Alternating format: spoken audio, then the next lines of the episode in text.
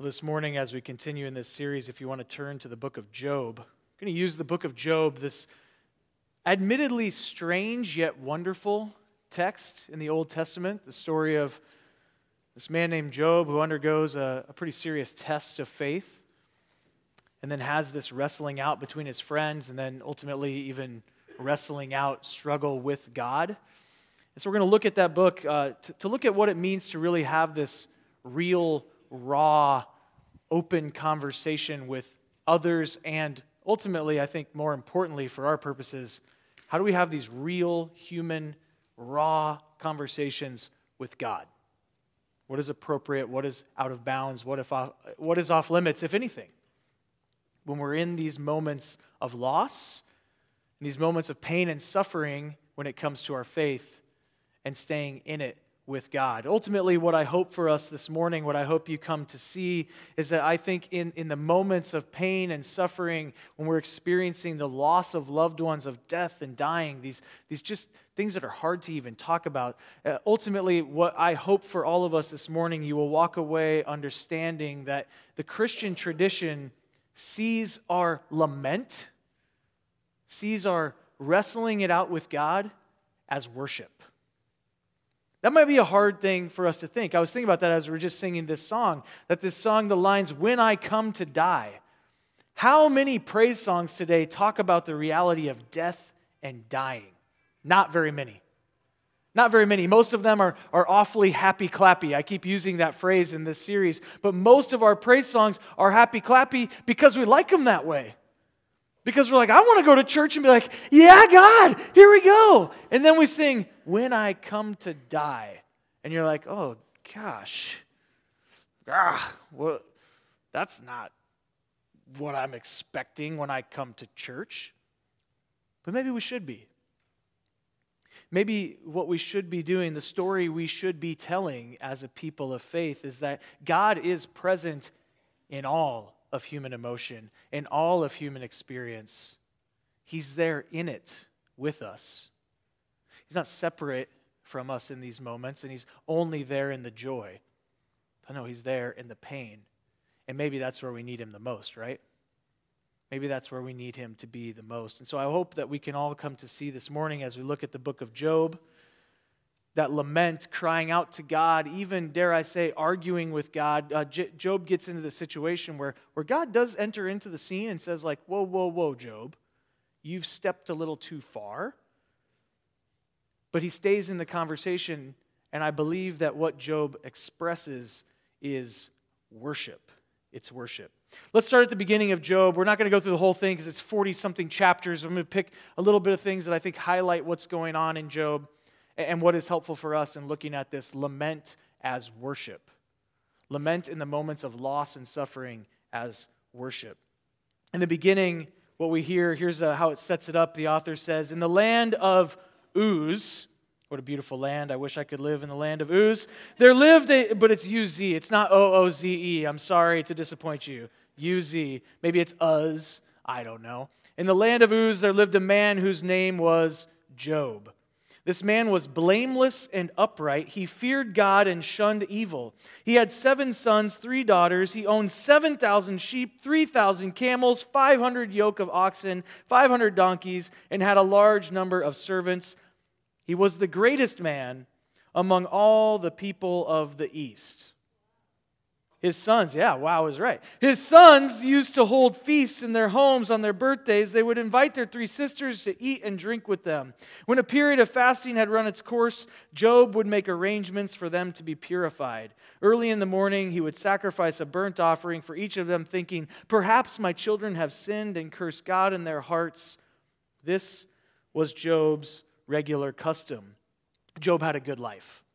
He's the greatest man in all the East. He had a lot of stuff, possessions, family. Everything was going well.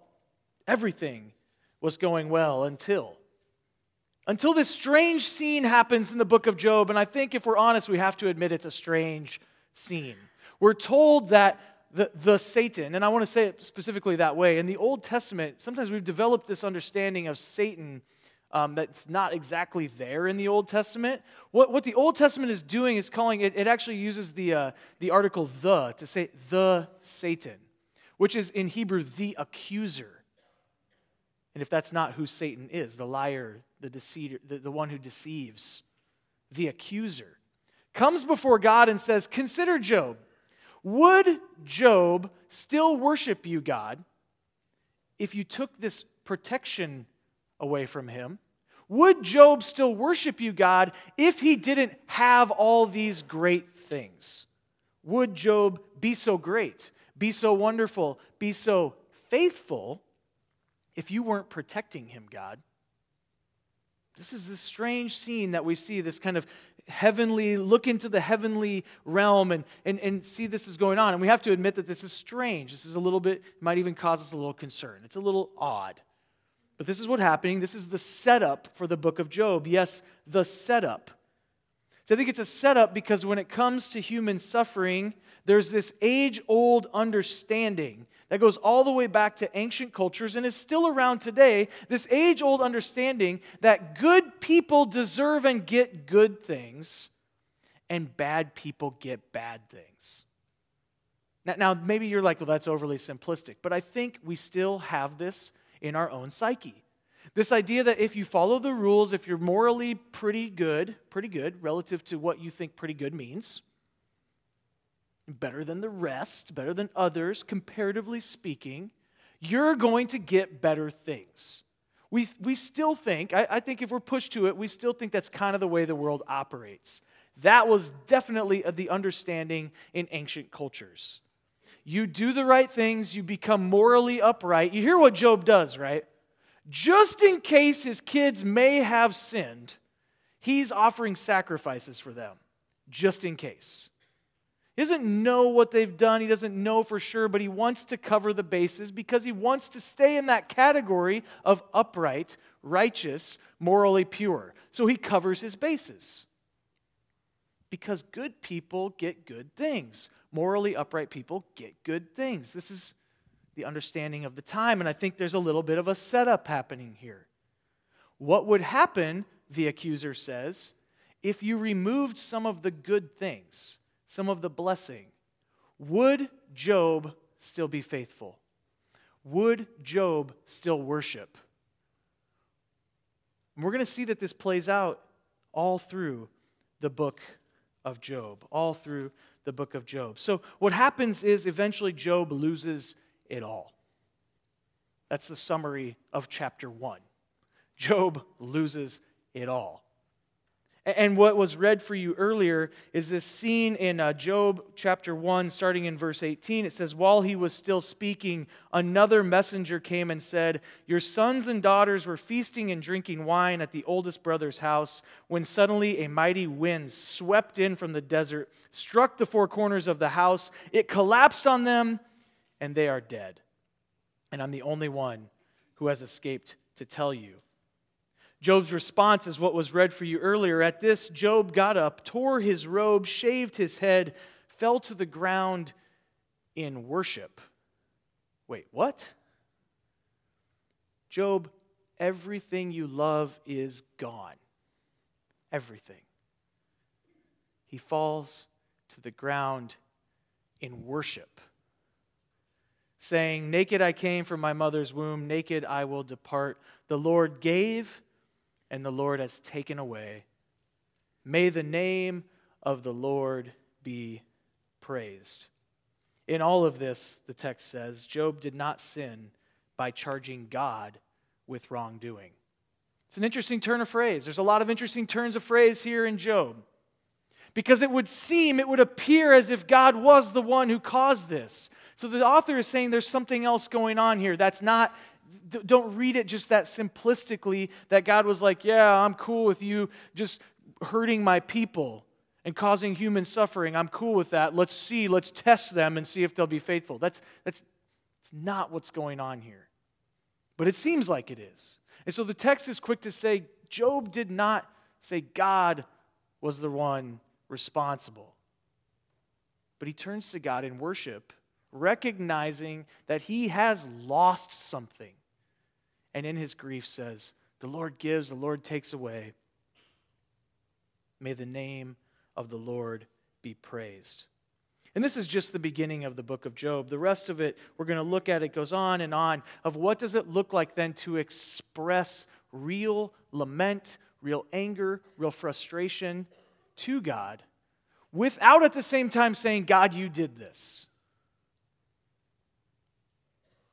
Expressing real lament, real anger, real grief, that is worship. That is worship. Job says, The Lord gave, the Lord has taken away. May the name of the Lord be praised. Job cries out as an act of worship. One author writes that praise and lament are two sides of the same coin. In both praise and lament, we cling to God. That's why it's worship, because we're clinging to God in both praise and lament. He says, in both praise and lament, we believe that our lives are inextricably bound up with God's life. In both praise and lament, we acknowledge that God is God and we are not. See, worship to a certain degree is about us expressing the idea that we don't know it all, don't understand it all. And we come before God. I, I hope that when you come into this place, and when you find yourselves worshiping, not just in this place, but in your everyday life, that you are coming before God with, with open hands saying, God, what do you have for me? Rather than the idea that we come into worship with, God, this is what I need, I want, or I can't worship you. You know what I'm saying? Where we have these expectations of if it's not like this, that, or that, I don't know that I can worship. But instead, worship is about coming hands open, hearts open, minds open to what does God have for me today? And it might be good and it might be bad, but we cling to God either way. We cling to God because, as the author said, our lives are bound up with God's, are connected. Now, this does not simply mean that we accept things the way we are, that we go, well, this is just the way it is and we can't do anything about it. It's not a passive lament, a passive lifestyle that just says, well, this is just the way it's going to be and I can't do anything about it. So just whatever, move along in life. No. Job is tearing his robe, he's shaving his head, he's weeping, he's crying out to God. He's showing that this is hurting him. It's okay to show that something is hurting you. I think sometimes as people of faith, we put on this thing of like, I need to show that my hope is so strong, my faith is so strong that I can't show weakness. Sometimes there are some people who, who live that way. I can't show any weakness, so I have to be the strong one. God can handle everything you're feeling. God can handle that and we need, it's healthy to go through the process of grief, to have a conversation with God when we're in a dark place. So, so Job, he, he's ripping his clothes, he's shaving his head, he's showing God what he's having this conversation with God. He's having it out with God, but he's having it out with God. Not against God, not at God, with God. He expects there to be a conversation that will emerge.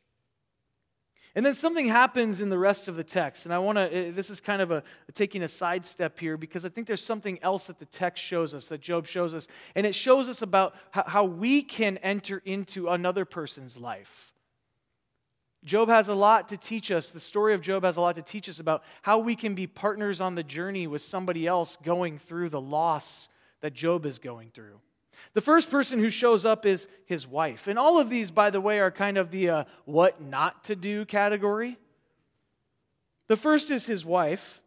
In Job chapter 2, his wife comes to him and says, Are you still maintaining your integrity? Curse God and die. Isn't that wonderful? Now, I was thinking about that. I'm thinking she has experienced this same loss. Now, she's not the main character of the story, but she has lost uh, the children. She's lost it all as well. And this is her response. Her response is to say, Curse God and die. Why maintain your faith? What's the point? She's the cynic in the family. And Job says this, this strange thing back to her. He says, You're talking like a foolish woman. Shall we accept good from God and not also trouble? See, the cynic in your life might come to you and say, Why are you trying to maintain this faith? Clearly, all of these things that have happened, there can't be any good creator, source, divine, whatever. You, you might have heard this. You might have friends like this. You see all these bad things happening in the world. There can't be a good God up there who's just watching it and is okay with it. Curse God and die. Maybe you know people like that. But Job says this simple thing Shall we accept good from God and not also trouble? Should we praise God in the good times? God, you are amazing. Look at all that I have. And the minute trouble happens, say, Where are you, God? Really? Or is it true that God is present in it all? Is God present in it all, or is God only there in the good? And that's what Job asks us to wrestle with. He asks us to wrestle against this prevailing understanding that God is only there in the good times. God is only with those who are upright. God is only there with those who are righteous. God is only there. If you're blessed, then you know God is there. If you've got good things, then you know God is there. If you've got bad things, then you have to ask, ooh, maybe you don't have God. No, this whole story, again, is a setup of, of wrecking that understanding and saying God is there in all of it. He is there with you in all of it. But see, Job, he keeps putting this forward, this idea that goes back to chapter one, this idea that the Lord gives, the Lord takes away, and it's you and I's choice when it comes to that last phrase may the name of the Lord be praised. For Job's wife, it was may the name of the Lord be cursed. See, we have that choice in the midst of the giving and the taking away of what we will put in that blank. Will you put in that blank, I choose to praise the Lord? Yet I choose to say, Blessed be the name of the Lord. Or will you say with Job's wife, I'm done? I'm done with this kind of God that would do this to me. Job doesn't go there. His faith doesn't go there. Job stays in the conversation and he has it out with God. Finally, Job's friends come. Job's friends come on the scene, so his wife has given him this great advice. And now his friends come, and you think, oh, all is going to be well because his friends have come. It says, when Job's three friends, Eliphaz the Temanite, Bildad the Shuhite, Zophar the Naamathite, heard about all the troubles that had come upon him, they set out from their homes, met together by agreement to go and sympathize with him and comfort him. So they start off on the good foot. They want to sympathize with him and comfort him. They see him from a distance and they can hardly recognize him, and they weep aloud because their friend is hurting. And they weep aloud. They tear their robes, they put dust on their heads because they're in mourning with their friend.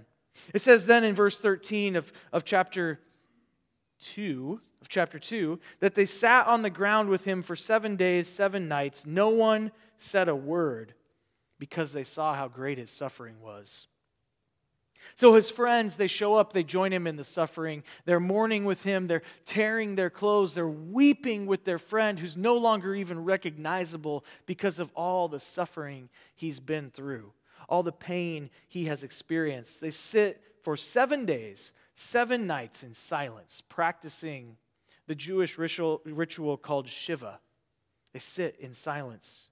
They're there to comfort him, sympathize with him, declare to him, We're on your side in this. We're with you in this. We have not abandoned you, Job. They look to be model friends, model mourners, up until the point they open their mouths.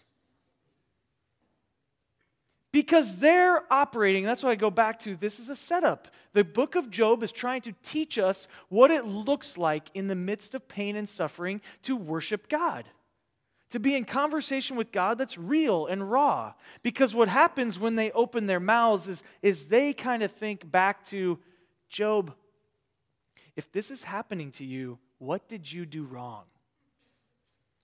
See, their whole course, the whole discourse now, over 30 something chapters, is about them trying to get Job to confess what he did. Job, you must have done something wrong. Confess.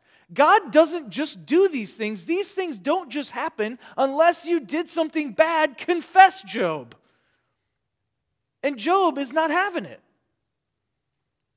Job's not having it. That's not where he's at. I love uh, author Frederick Buechner. Here, here's how he summarizes the lengthy exchange, so I don't have to read all of these 30 plus chapters to you. He, he, I love this. They said to him that anybody with enough sense to come in and out of the rain knew that God was just. They said that anybody old enough to spell his own name knew that since God was just, he made bad things happen to bad people, good things happen to good people. They said that such being the case, you didn't need a Harvard diploma to figure that out. Since bad things had happened to Job, then ipso facto, he must have done something bad. But Job hadn't, and he said so. And that's not all he said either. Worthless physicians are you all, Job said. Oh, that you would keep silent, and that would be your wisdom. They were a bunch of theological quacks, in other words, and the smartest thing they could do was shut up.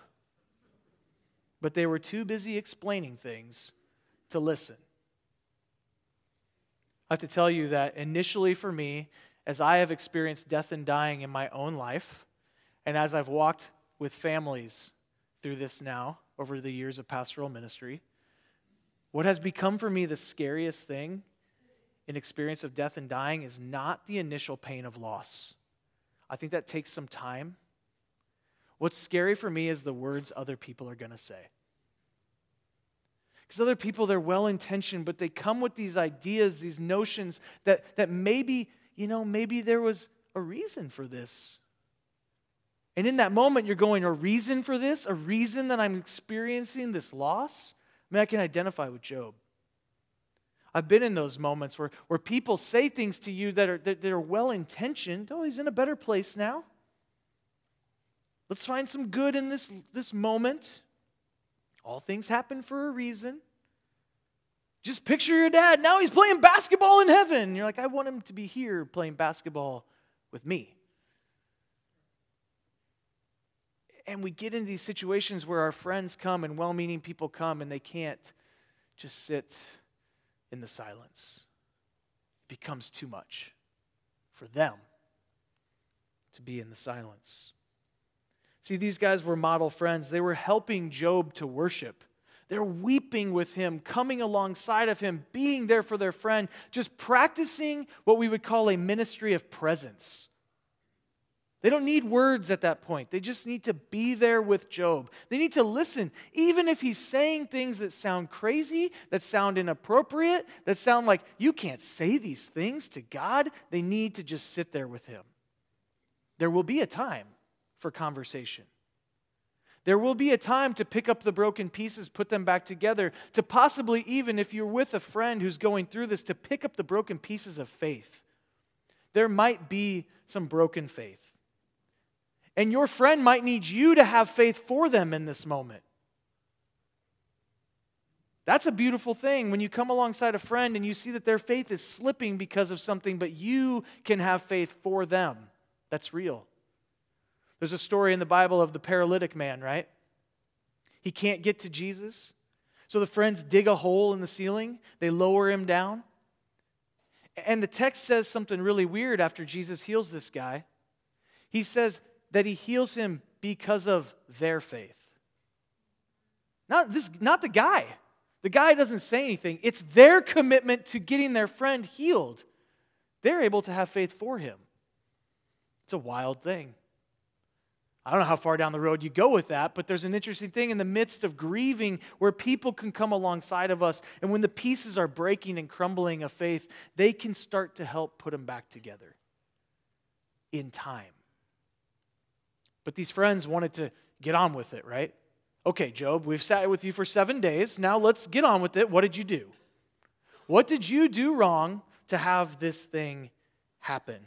Let's figure that out. So we see that Job's wife weighs in, curse God and die. Job's friends weigh in. Surely you must have sinned for all of this to happen. Come clean, Job. And finally, God weighs in. Finally, if you can imagine in this whole scene that God is, is he's not a non partial, he's, he's observing what's happening here. And now he weighs in. He's listened to all of this. He's listened to Job have it out with God. He's listened to it. And God weighs in in chapter 38. He says, Who is this that obscures my plans with words without knowledge? Told you, he's going to get a little bit of a tongue lashing here at first. Brace yourself like a man, and I will question you, and you shall answer me. And then God goes into this lengthy vision of creation. It's actually beautiful, where God describes how He put all things in place, He ordered this whole world, He has done it all. What have you done, Job? What have you done? He's having it out with him. But I got to tell you that through it all, what, what, what is important for me to see, what is important is that through it all, it's the language of relationship. It's of God speaking to Job in a relational way. It's not God saying, I'm done with you. You're done. You can't talk like this about me. You can't do these things. You're done, Job. It's relational. I think it's a beautiful thing. Even though it sounds harsh the way God is speaking, it's relational.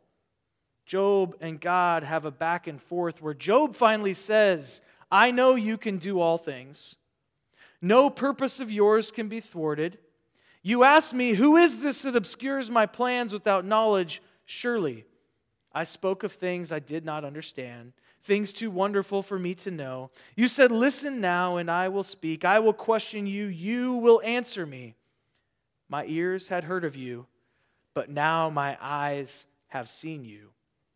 And then Job says this weird thing where he says, Therefore I despise myself and repent in dust and ashes.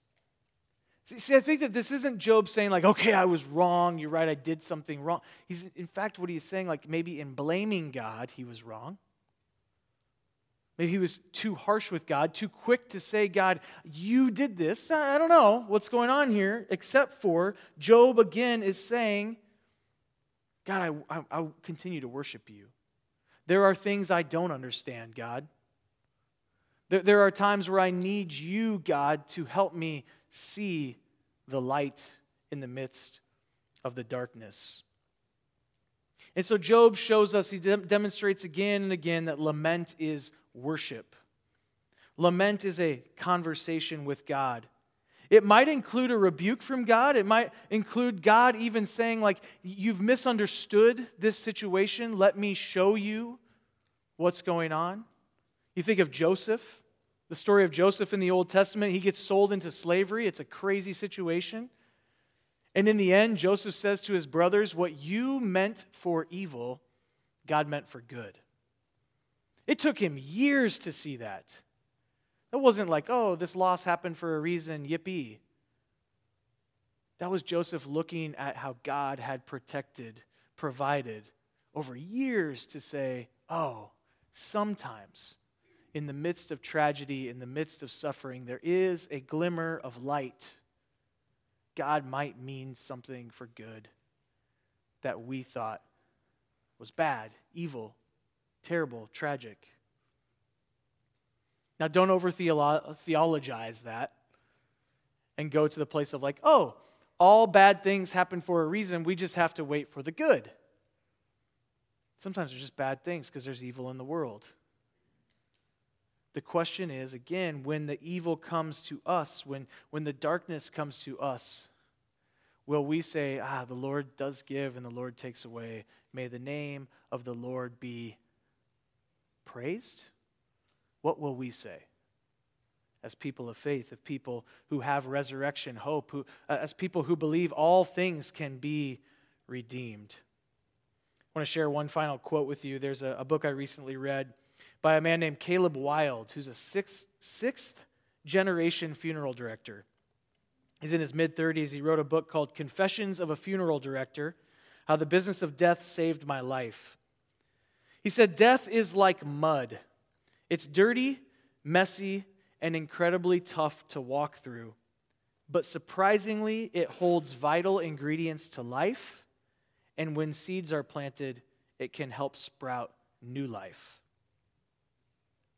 In his vast experience of walking with families who are experiencing death and dying, what he has seen is that in death, in, grieving, in acknowledging human suffering, allowing it to be real, allowing it to break us, allowing it to do all of those things that it does, what he has seen is the beauty of it is it often breaks people so that they're open to others. That death can have a way of breaking us so that we are more open to other people, so that we can be there for others when they're going through suffering.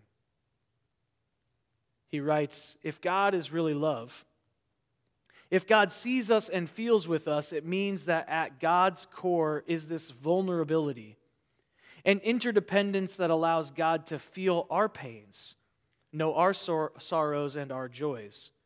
So maybe it's okay to have sorrow. Maybe it's okay to weep. It's okay to be vulnerable, for when we do so, we aren't becoming unlike God. We are, in fact, worshiping. in your suffering, in your sorrow, in your grieving, have you thought about the fact that in doing that, you might be coming more like Christ, who wept for his friend? That, that in becoming vulnerable and saying, God, I don't understand this, and I'm crying out to you, and, and I'm living in this mess, that you are actually becoming more Christ like. Than if you put up the front of, I'm good, I've got it all together, have you considered that your lament is worship? My hope for all of us this morning as we turn to the table now, as we think of the, the table that Christ asks us to remember what he has done for us. That Christ asks us to remember the Lord gives, the Lord takes away. But I choose to say, may the name of the Lord be praised. My hope for you this morning is that that's true. That as you're here and you're thinking about suffering and, and, your own loss, that you will be able to this morning, as you come to the table, as you reflect this morning, that you'll be able to walk away and begin to say, maybe you haven't been able to do this yet. Maybe it's a loss that you experienced months ago, years ago, or recently. But you haven't been able to say yet, may the name of the Lord be praised. I pray that this morning, as you come and meet Christ at the table, as you're gathered here with your friends, your brothers and sisters in Christ, you would take those steps to be able to start on that road of saying, May the name of the Lord be praised. That you would be able to worship, even in the midst of your sorrow. Let's turn to the table.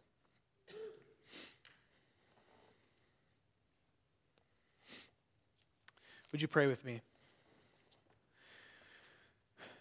God, we gather at this table. One, because uh, Jesus, you said to do this, to remember you, to remember what you did for us. But also, Lord, with the confident expectation that we meet you in this table. We meet you in the breaking of bread. We meet you in the cup. Lord, in the great mystery of faith, you are somehow here present with us in this moment. So, God, be present. Let us know of your presence. Let us know that wherever we're at this morning, whether we're here and we're saying, Ah, the Lord gives, or we're here this morning saying, Ah, the Lord has taken away. That we would ultimately be able to turn to you and say, regardless of where we're at, in spite of our circumstances, we choose to praise you, God. May your name be praised this morning, Lord. We pray this in Jesus' name. Amen. Friends, it's now our sacred privilege to celebrate the sacrament of the Lord's Supper. All who humbly put their trust in Christ and desire his help that they may lead a holy life. All who are truly sorry for their sins and would be delivered from them. All who would walk in love with their neighbors and intend to live a new life following the commandments of God and walking from now on in his holy ways are invited to draw near with faith and receive this holy sacrament. Friends, this is the joyful feast of the people of God. The joyful feast of the people of God. Many will come from east and west, from north and south, and sit at table in the kingdom of God. This is the Lord's table. It is our Savior. It's Jesus who invites those who trust him to share this feast he has prepared. According to Luke, when our risen Lord was at table with his disciples, he took the bread, he blessed and broke it and gave it to them, and their eyes were opened. They saw Jesus. They recognized Jesus when they were gathered at this table. Hear the words of the Lord Jesus Christ as they are delivered by the Apostle Paul.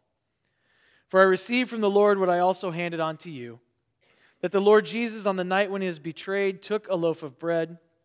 When he had given thanks, he broke it and said, This is my body that is for you. Do this in remembrance of me.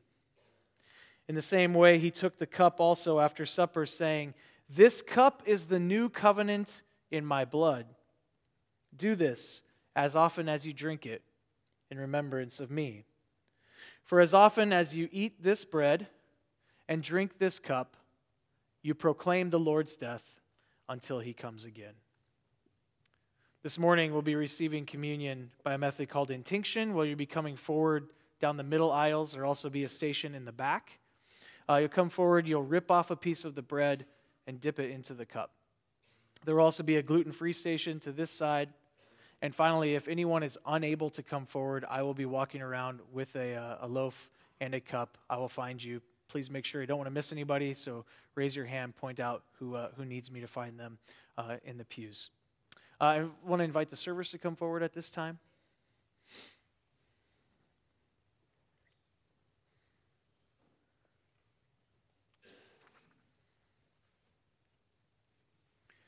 This morning, I also want to encourage you uh, there's no rush to communion. Sometimes we feel like, oh, the pressure is on, I have to get up and go get it. Um, the, the team that's up here is going to be playing some light music in the background. Please feel free uh, to sit in a space of prayer if you need to. Um, the elements will be up here until the very end of the service, so please take your time. There is absolutely no rush to come forward. Would you pray with me? Lord Jesus, our Savior, blessed forever, to you be praise and honor for giving yourself, shedding your blood, letting your body be broken for us, that we might have the forgiveness of sins and eternal life. God, we praise you for that, for your sacrifice. God, join us as your people. Join us around this bread which we together eat, this cup which we together drink, that we, Lord, would see you experience you. Know that you are here as we gather as your people at your table. We pray this all in Jesus' name. Amen.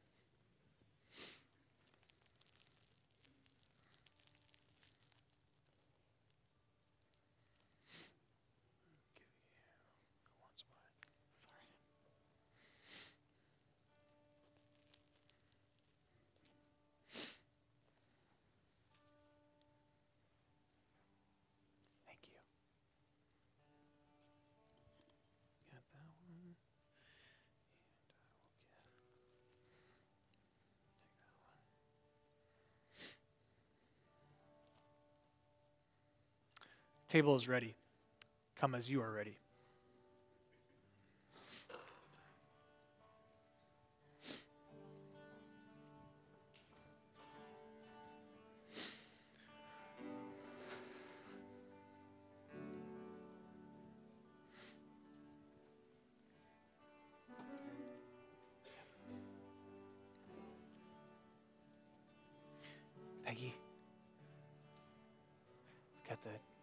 Here for you.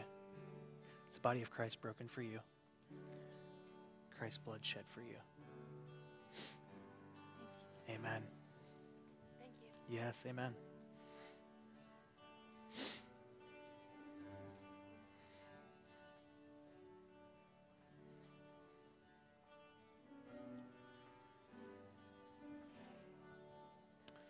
Body of Christ broken for you. Christ's blood shed for you.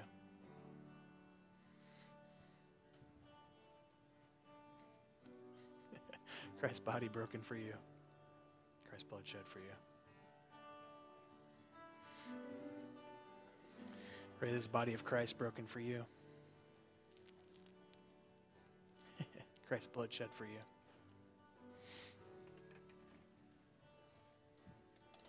See this body of Christ broken for you. Christ's blood shed for you. Abba, Father. You hear us calling, you hear us calling, Abba, Father.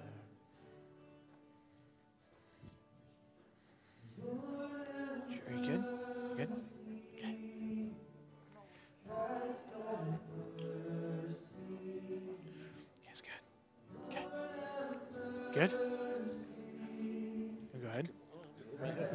Body of Christ broken for you. Christ's blood shed for you.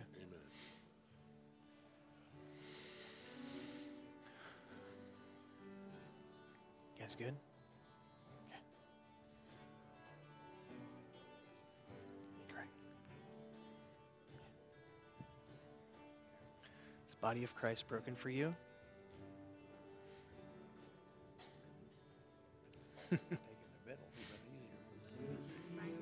Christ's blood shed for you. Body of Christ broken for you. Christ's blood shed for you. Amen.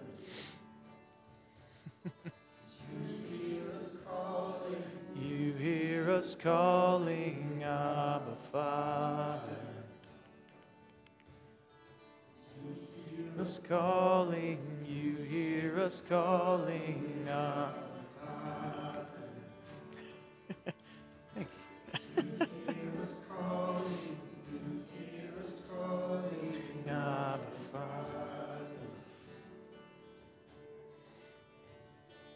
Lord.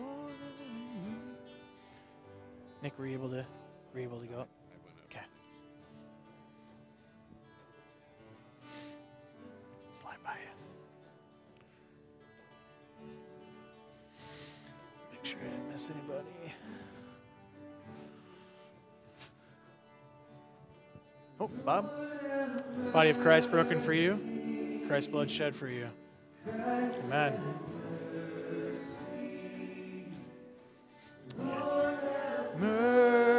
Hi, Rose.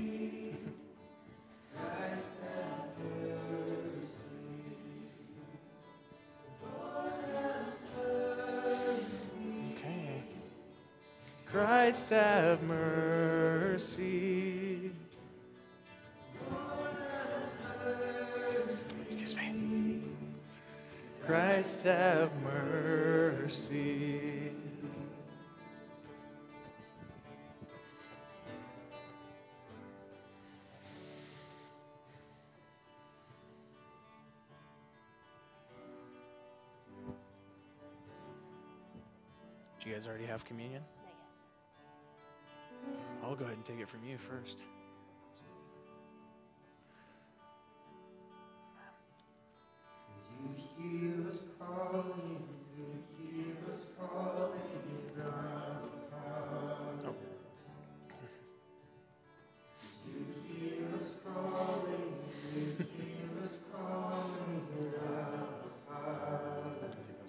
Thanks, guys. Thank you.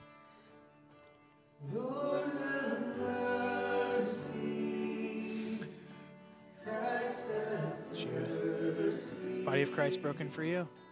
Hmm.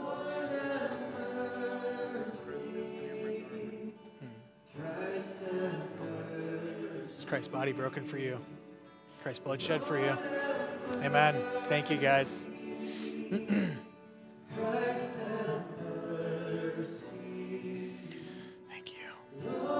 take communion? Body of Christ broken for you. Christ's blood shed for you.